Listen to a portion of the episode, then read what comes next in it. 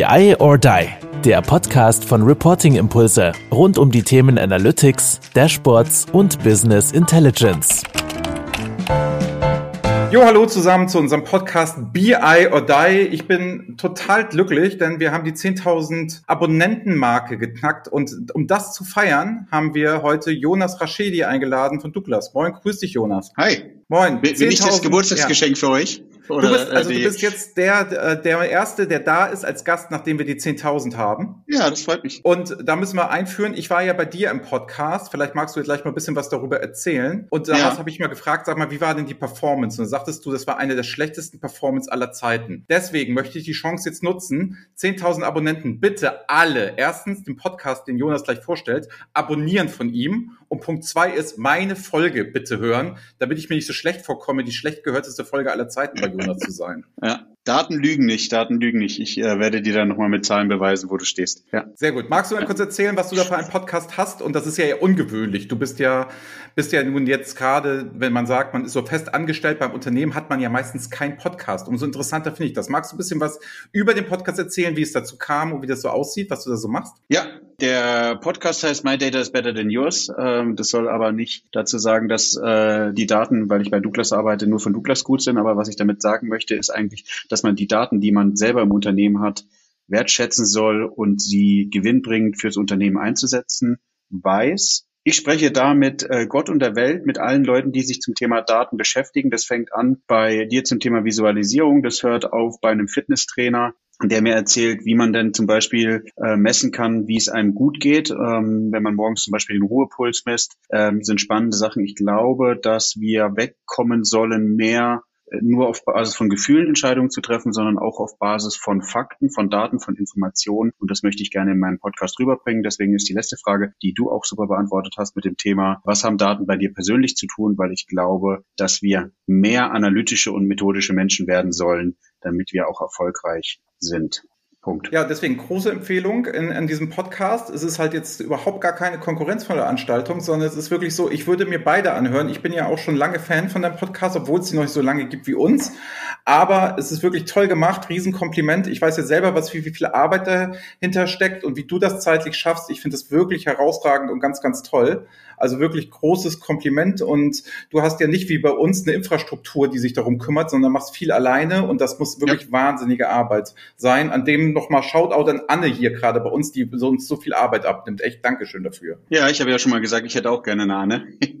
ja. ähm, also super, super, ja, und äh, danke für die Blumen. Gut, lass uns doch mal starten. Also unser Konzept ist ja so, fünf Fragen habe ich mit im Gepäck, die ich gerne mit dir durchgehen möchte, ein bisschen um dein Themen. Und die erste Frage wäre, was machst du den ganzen Tag bei Douglas? Also Douglas, glaube ich, kennt jeder. Ne? Man geht da rein, kriegt Kopfschmerzen durch so ein bisschen Parfüm und solche Geschichten, sage ich mal so, auf jeden Fall als Mann. Mittlerweile ist es so, früher bin ich da ganz ungern reingegangen. Mittlerweile gehe ich da auch rein. Es gibt auch Dinge, die ich dort kaufe tatsächlich. Und gerade was ihr so im Online-Business macht, ist auch sehr ansprechend für mich jetzt mal als Kunde so gesehen. Muss ich sagen, da ist ein starker Wandel von Douglas, was ich meine. Früher bin ich da reingegangen, Kopfschmerzen gekriegt und habe da vielleicht zum Valentinstag was gekauft. Heute nehme ich das als eine sehr starke Marke im digitalen Bereich wahr, die wirklich sehr präsent ist und habe ein sehr positives Image von Douglas. Also es sollte überhaupt kein Douglas-Bashing sein, sondern genau das Gegenteil. Ich finde, das ist eine sehr moderne, sehr coole Marke geworden geworden und es ist nicht mehr dieses vor zehn Jahren,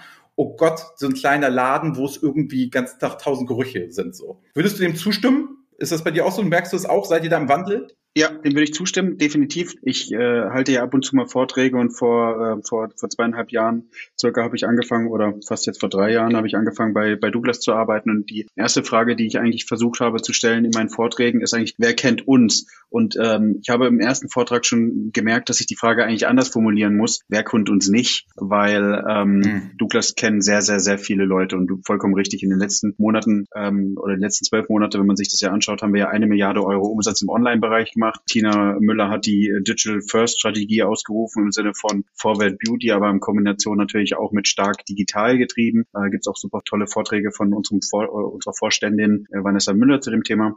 Und wir machen ein spannendes Thema, einen spannenden Wandel mit.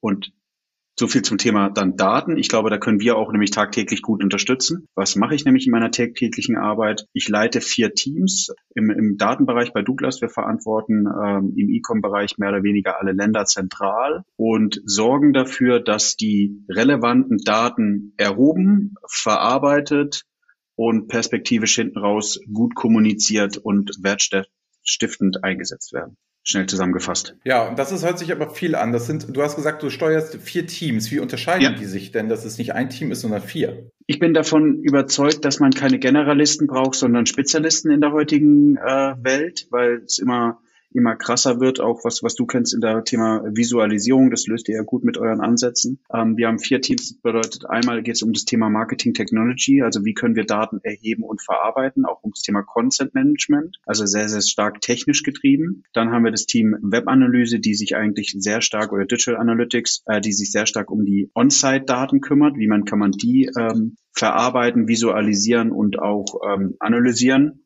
äh, in Kombination auch mit ähm, zwei Herren, äh, die sich zum Thema Data Science eigentlich weiterentwickeln, also eher die umfangreicheren Fragen zu beantworten. Dann gibt es ein Team ähm, Aktivierung, die kümmern sich um das Thema, wie können wir Personas, Segmente, äh, eins zu eins Personalisierung eigentlich über unsere Marketingkanäle auslösen und aber auch auf unserer Webseite. Und dann ähm, das äh, Spannende, und das ist ja auch Geheimnis, dass wir in der Richtung zusammenarbeiten, ist das Thema äh, das vierte Team. Da geht es ums Team ähm, Business Intelligence mehr oder weniger, würde ich jetzt mal mit einem Buzzword umreißen, um das Thema, wie können wir eigentlich so einen Douglas Data Hub aufbauen, der alle Daten zentral ablegt, ähm, um sie dann gut zu visualisieren, damit wir dieses ganze manuelle Reporting, was auch in großen Konzernen natürlich immer wieder anfällt, was ja auch schon gesagt, ich war jahrelang als Berater unterwegs und habe immer wieder festgestellt, dass es sowas gibt, äh, auflösen.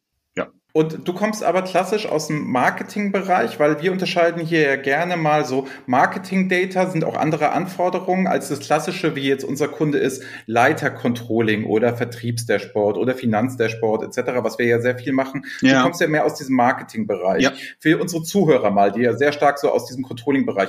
Wo würdest du denn persönlich so Unterschiede sehen zwischen Marketing-Data, ich nenne das jetzt mal ganz leinhaft, korrigiere mich gerne, und so klassische Finanzkennzahlen, so klassische Dinge, Dinge wie, läuft mein Vertrieb, wie sind meine Kundenstrukturen etc.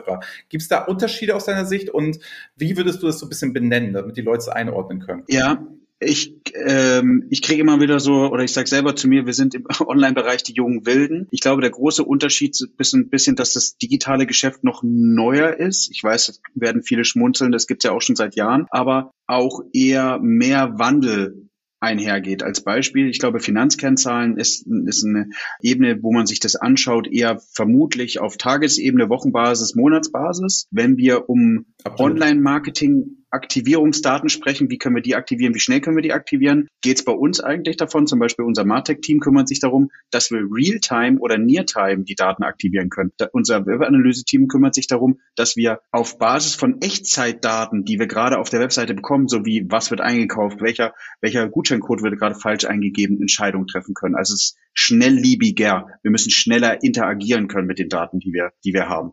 Ja.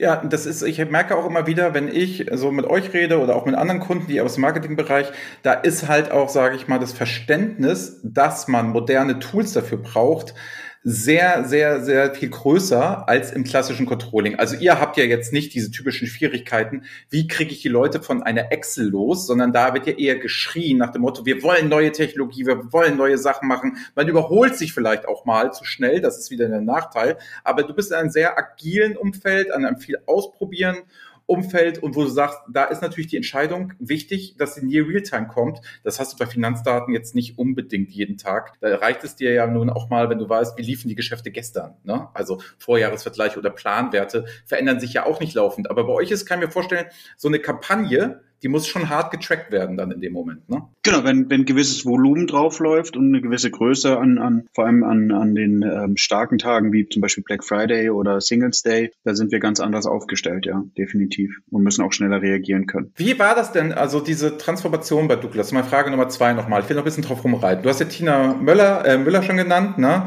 Und da merkt man ja auch, die ist auf LinkedIn sehr aktiv, die lebt ja selber dieses Digital First, also präsentiert sich da ähm, sehr auch in diese Richtung, finde ich sehr mutig, wenn ich mir den anderen Einzelhandel klassisch so angucke. Die ich so kenne, da nehme ich das persönlich nicht so stark wahr. Und dann will ich jetzt mal meine Frage, wie sieht das denn so zukünftig bei euch aus? Also werden wir den Laden noch immer so, wie er jetzt gerade ist, werden wir ihn noch immer zu Bestand haben oder wird das eher so ein Pop-up-Store, so eine Begegnungsstätte und die Leute kaufen alles online? Also wie habe ich mir das vorzustellen, wie ändert sich dein, das Geschäft und was trägst du dazu bei? Weil ohne Daten, ohne Verarbeitung, ohne dass ich weiß, wie gehe ich online vor, stelle ich mir das Geschäft ja online katastrophal vor. Ja, ähm, ich glaube, die, die, die Tina hat äh, schon einiges Gutes in der Presse gesagt, wie, wie wir uns weiter aufstellen. Es gibt definitiv zum Beispiel ähm, in, in, in Frankfurt oder in Düsseldorf äh, Concept Stores oder Hamburg, die wir aufbauen, die über dem aktuellen Stand hinausgehen sollen. Also mehr Services bieten, wie die aktuellen Services, die wir unseren ähm, Läden anbieten. Ähm, und dazu können wir natürlich teilweise Daten beitragen, indem wir sagen können, was für Services werden überhaupt benötigt, was wird auf dem, was wird nachgefragt, den Wandel, den wir ja eigentlich auch online gerade mit unserer Plattform generieren, also klassisch von unserem von unserem Handelsgeschäft zu einem zu einem Marktplatz, zu, einem, zu einer Gesamtplattform zu entwickeln, wo wir auch Services anbieten, wo wir auch eben Marktplatzprodukte anbieten. Den Wandel machen wir ja in Teilen dann auch im, im Offline-Bereich. Und wie sieht denn bei dir so ein typischer Arbeitstag aus? Also du hast ja schon gesagt, das sind so Kampagnen, es gibt so wie Black Friday etc. Da stelle ich mir so vor, das ist dann sehr, sage ich mal, sehr agiles Umfeld und ihr müsst halt auch immer sehr schnell abrufbar sein, ihr müsst sehr schnell bewerten, ihr müsst es sehr schnell machen. Wie sieht denn so ein typischer Arbeitstag bei dir aus? Sitzt du den ganzen Tag in Meetings? Machst du selber noch was an der Konsole? Steuerst du nur? Hast du nur Personalführung? Guckst du irgendwelche Vorträge den ganzen Tag auf YouTube an oder so. Weißt du, worauf ich hinaus will? Wie sieht so ein ja. typischer Arbeitstag aus? Gibt es den überhaupt? Ja, ich glaube, ein, wie du sagst, ein typischer Arbeitsalltag, den gibt es nicht zwangsweise, weil unser E-Com-Geschäft sehr schnelllebig ist. Das bedeutet nicht, dass wir nicht, nicht tages, tagesmäßig planen können, aber ich würde behaupten, dass ich noch stark involviert bin, zum Glück. Ich schätze das sehr, ähm, dass ich zum großen Teil jetzt werden vielleicht mein, mein Bereich schmunzeln, äh, noch mit, mit, mitreden kann zu den Themen, die ich verantworte. Und das ist, glaube ich, auch wichtig. Ich komme ja ganz stark aus dem, aus dem Webanalysebereich und ähm, verstehe also, wie, wie, wie die Daten entstehen im, im Online-Bereich, wie sie, wie sie zusammenhängen und auf welcher Basis man da Entscheidungen treffen kann. Und natürlich ähm, bin ich einer der Kernele in, in, ins, ins äh, höhere Management, um die Daten aufzubereiten, um die Daten zu visualisieren und um Entscheidungsvorlagen vielleicht auch zu bauen, auf deren Basis dann Entscheidungen getroffen werden. Ja, und im besten Fall kann ich so visualisieren und so kommunizieren, dass die Entscheidungen leicht fallen. Und welche Architekturstack habt ihr da so? Also was nutzt ihr jetzt mal technologisch, damit ihr diese Sachen dann auch alle machen könnt? Wenn wir ganz, ganz anfangen bei bei der Situation, wie erheben wir Daten, also so ein ETL-Tool, mhm. ELT-Tool. Ich, ich, ich, weiß nicht, wie weit deine wie weit wir deinen Zuhörer da noch abholen sollten, was es für ein Tool ist. Also geht um äh, das Thema, ja, kann man Englisch oder Deutsch machen? Wie willst du es haben? Englisch. Englisch. Hört sich fancy ähm, an. äh, geht es um das Thema Export oder Extract, Load and Transform, kann man eigentlich sagen, obwohl wir ein Tool einsetzen, wo man nicht das klassische ELT oder ETL-Tool hat, sondern wir sagen, ähm, Fivechain sagt selber, sie ist ein, ein Export äh, ja, Extract, Load und, und Transform Tool. Das heißt, die Daten werden erstmal ähm, aufgenommen und dann transformiert. Danach ähm, arbeiten wir mit Snowflake als Datenbank, wo wir die Daten ähm, reinschieben. Und zusätzlich sind wir dann in dem Wandel, dass wir gerade zusätzlich zu unserem Visualisierungstool MSI auch Tableau in Einsatz haben werden. Ähm, und das ist ja auch der Part, wo wir gemeinsam zusammenarbeiten um eben den Self-Service zu aktivieren. Warum den Self-Service zu aktivieren? Self-Service ist für uns oder für mich eins der wichtigsten Themen. Warum und wie wird ein Unternehmen, Unternehmen datengetrieben? Das hängt, glaube ich, nicht damit zusammen, dass man eine zentrale Unit hat, die das kann, sondern es muss eine zentrale Unit geben, die es dem Gesamtunternehmen ermöglicht. Das bedeutet, wir sind die Enabler fürs Business. Wir treffen nicht die Entscheidungen, mhm. aber wir, vor, äh, wir, wir treffen die Vorbereitung, damit gute Entscheidungen getroffen werden können. Genau. Das heißt, die Nutzer müssen selber verstehen, welche Daten können sie sich anschauen, um eine Entscheidung für sich selber zu treffen.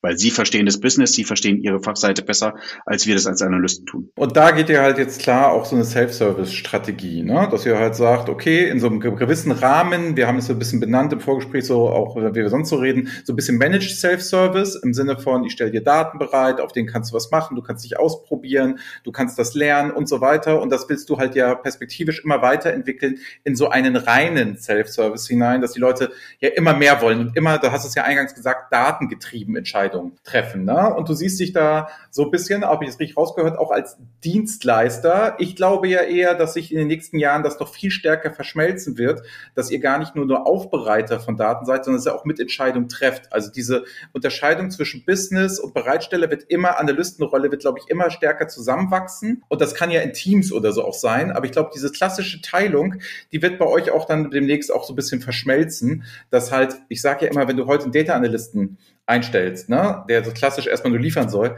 der wird dir nachher in der Lage sein, auch paar Business-Entscheidungen zu treffen. Es ist ja meistens heutzutage nicht mehr die Kunst, das tiefe Business-Verständnis zu haben. Das kann ich ja alles lernen. Das lerne ich am besten auch im Job. Aber die Technik und das Know-how und diese andere Sachen und diese datenbasierte und die Denkweise und das agile Arbeiten mitzubringen, da glaube ich, das ist das Entscheidende. Und da ist meine persönliche Meinung, die Technik wird da siegen.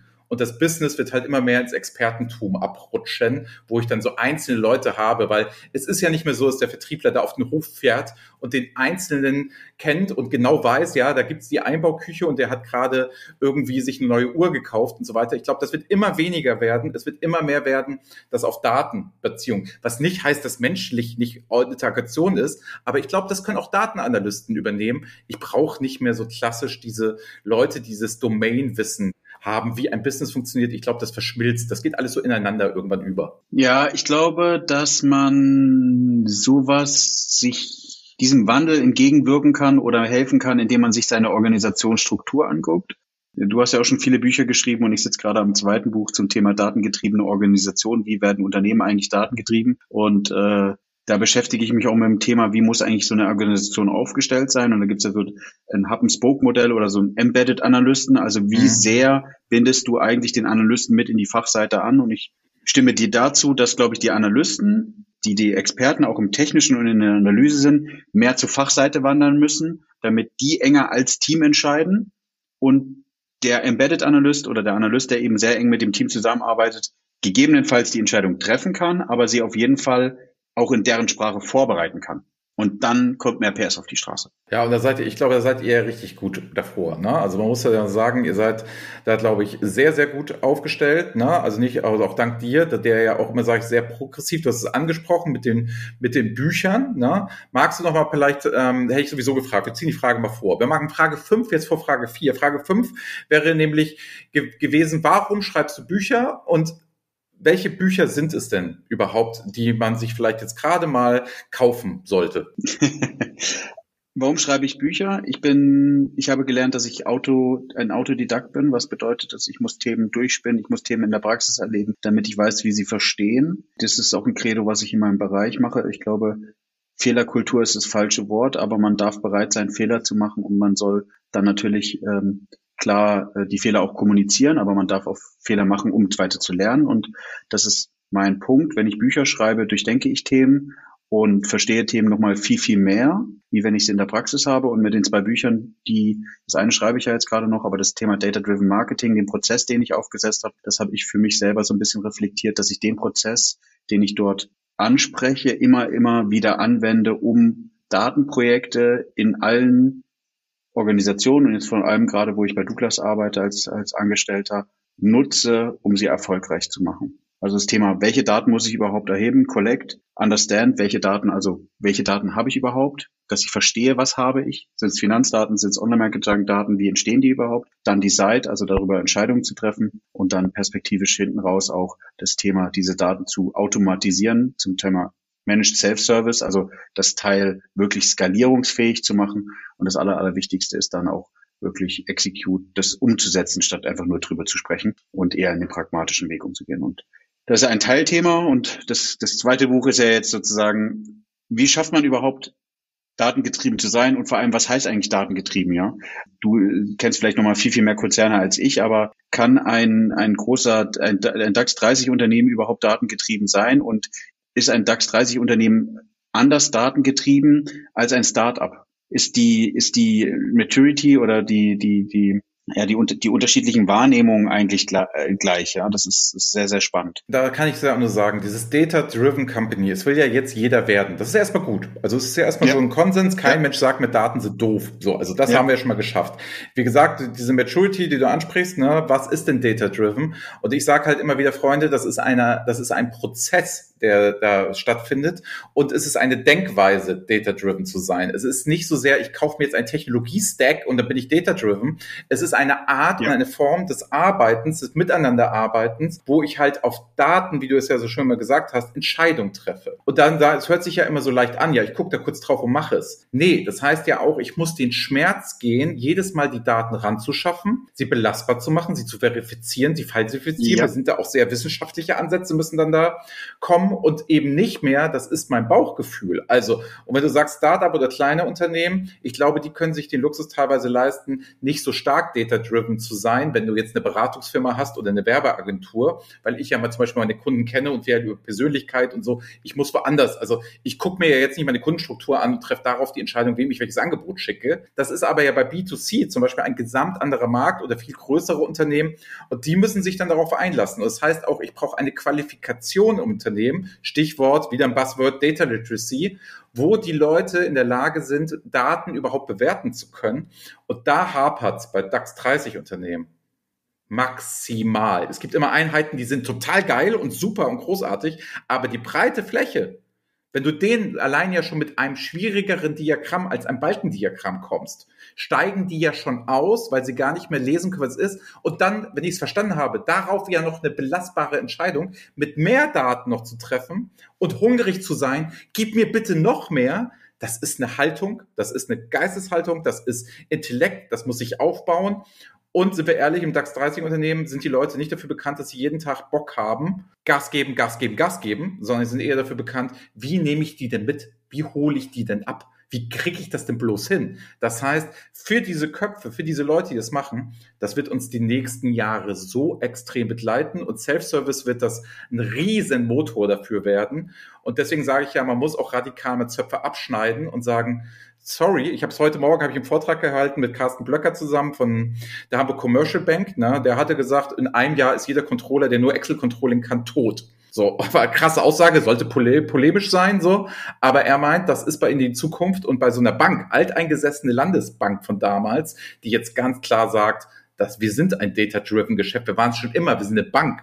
Eine fucking Bank, wenn die nicht data-driven ist, wer dann? Und deswegen diese Ausruf jetzt auch mal für mich, wo ich sage, das ist ein Wandel für jeden persönlich, sich mit Daten auseinanderzusetzen. Deswegen ist ja deine Frage so schön in deinem Podcast, was machst du persönlich mit Daten? Und das ist ja abartig. Also wenn man ein modernes Leben führt, sage ich jetzt mal, was man an täglich an Daten selber erhebt, macht, tut und auch mittlerweile Entscheidungen trifft. Oder ich gehe auf Check24 und gucke ja einfach nur mal an, welche Leistungen sind. Ist es hier schon eine Datenerhebung? So habe ich vor zehn Jahren es nicht gemacht. Da kam ein Berater bei mir ins Haus und sagte, welche Versicherung. Wenn ich jetzt einen ja. Bankberater mir angucken müsste oder mir ein Versicherungshain hier einladen müsste, ne? Die Zeit habe ich gar nicht, die Lust habe ich nicht. Das mache ich ja alles autark an von Daten.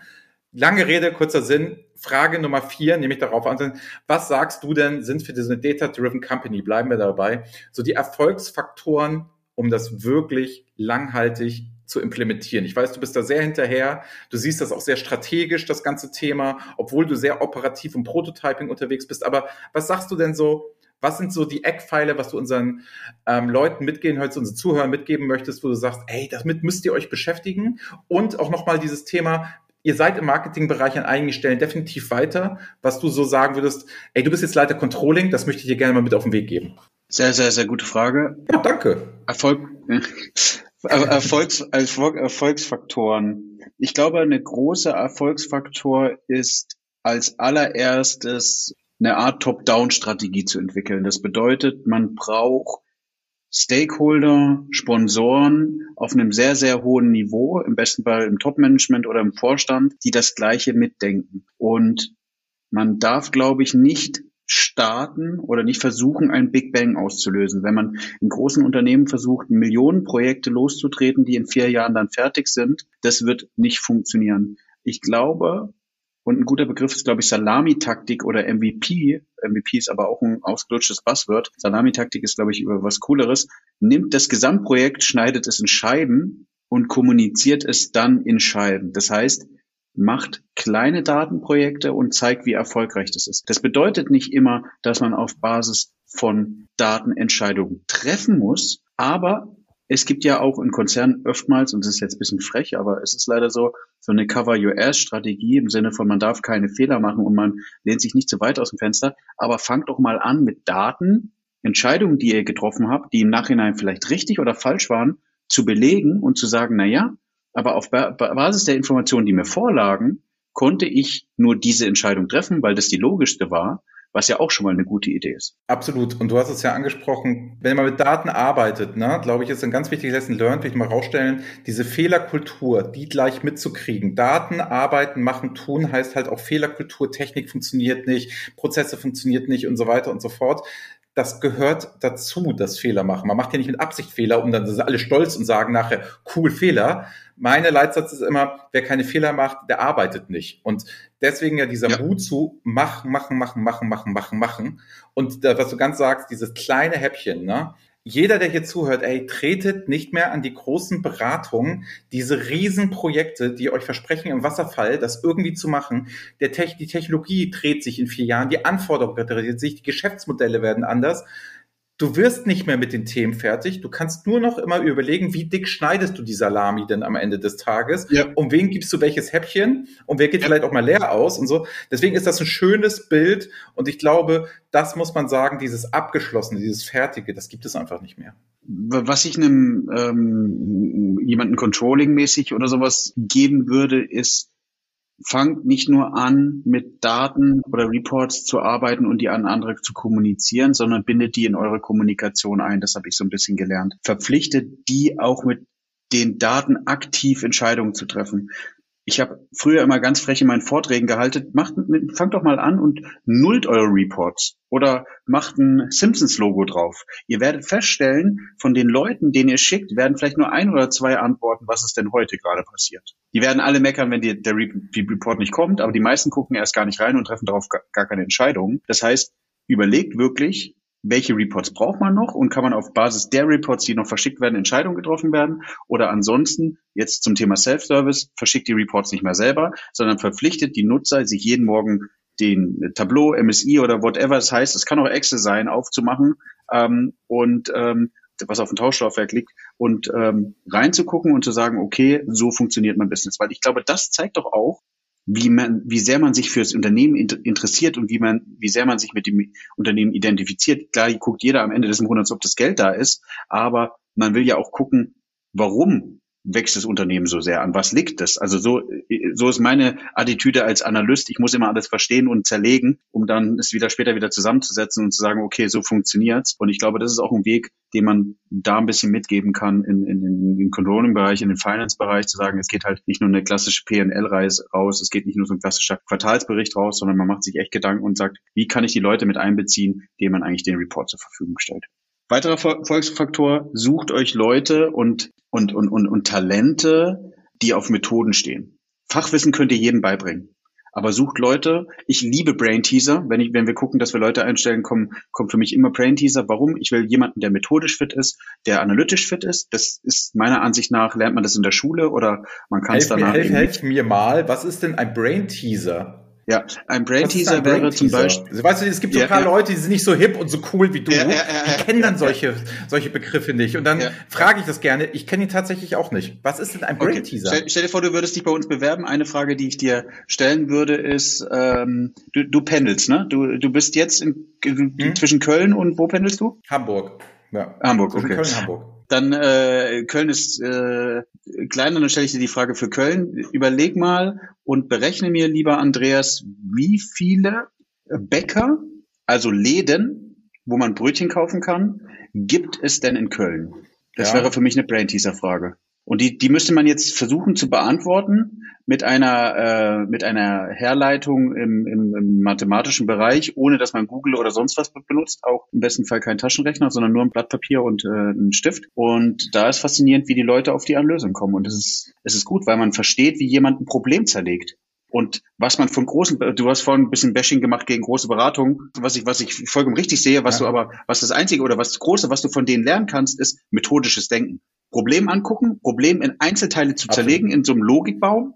Und wenn du das verstehst, dann löst du alle Projekte. Aber dann darf man nicht mit der dicken Kanone auf die Projekte schießen, sondern man muss sie in kleine Sachen zu zerlegen und damit starten. Eine andere Analogie ist, äh, ich glaube, große Konzerne sind meistens der Dampfer. Und wenn der Dampfer stecken bleibt, das haben wir in letzter Zeit leider mitbekommen, dann muss man halt Schnellboote losschicken und erstmal gucken, in welche Richtung man weiterfahren kann. Und dann kann man in diese Richtung auch mit dem großen Dampfer weiterfahren. Und es tut einem nicht weh, wenn man Schnellboote in fünf verschiedene Richtungen losschickt oder in alle verschiedenen Himmelsrichtungen, weil man dann besser entschieden hat, wie wenn man den Dampfer nur in eine Richtung losschickt und irgendwann wenden muss. Genau, also wir haben erstmal zwei, der, perfekt, das finde ich ja total toll. Lass uns da kurz drauf bleiben. Wir sind zwar maßlos über der Zeit, das ist mir total egal. Okay. Es ist folgendermaßen, pass auf, ich habe noch den, den Brain Teaser finde ich total finde ich total spannend und deswegen auch noch mal ja die großen Beratungen nimmt aber da ja auch die Salami Taktik, weil diese Leute werden ja genau danach auch eingestellt und so weiter und so fort. Da kriege ich ja von den großen Beratern genau das, was ich möchte. Nur bitte macht nicht das große Projekt, sondern nimmt Dutzi für kleine Häppchen. Deswegen das, du hast recht, Bashing mache ich immer, aber das ist, stimmt schon, das ist richtig. Und das finde ich ganz spannend. Dich interessiert also also eher nach dem Motto, dir ist völlig egal, wie viele Bäcker in Köln sind. Es wäre für dich viel interessanter, wie geht derjenige und diejenige jetzt das Problem an? Nämlich überlegt sich, also so viele Einwohner gibt es, dann rechne ich das hoch, so wird das auf Kauf sein, dann kann ich mir vorstellen und so weiter und so fort. Und dann siehst du den Weg quasi und dann interessiert dich eher so, wie kreativ ist jemand in der Lösung? Ob die Zahl der Bäcker nach tatsächlich mit der Realität übereinstimmt, ist die eigentlich völlig egal, sondern so, wie nähert man sich, weil man könnte da ja auch Fehler machen, aber man hat wenigstens eine Methodik eingeschlagen. Finde ich total spannend. Also würdest du jetzt sagen, so ein Data Analyst, wie du ihn brauchst, wie du ihn einstellst, ist es eher jemand, der stark Methodenkompetenz hat und nicht so sehr jemand, der jetzt total techy weiß, wo er klicken muss? Ja, ich bin davon überzeugt, dass man seine Arbeit, die man machen kann, wenn man die richtigen Methoden und äh, die ja, Kompetenz mitbringt, dass man jedes Tool bedienen kann. Das ist mein, äh, meine Annahme. Ob es Google Analytics oder Adobe Analytics oder ob es MSI oder Tableau heißt, man kann mit allen die Fragen beantworten, die das Unternehmen hat. Nach dem Pareto-Prinzip 80 Prozent der Use Cases werden mit beantwortet. Wer mir die 20 Prozent der Use Cases bringt, die so, so wichtig sind für ein Unternehmen, herzlich willkommen. Äh, schick gerne meinen äh, mein Account hier nochmal mit raus, dann kann ich mich gerne mit ihm unterhalten. Aber das habe ich in meiner bisherigen Laufbahn nicht mitbekommen und das ist auch, glaube ich, auch unnötig, da irgendwie ein bisschen Geld zu verbrennen oder auch vor allem viel Geld zu verbrennen. Ja, und ich kann nur von mich sprechen und wir haben in letzter Zeit den Bereich stark aus, ausgebaut.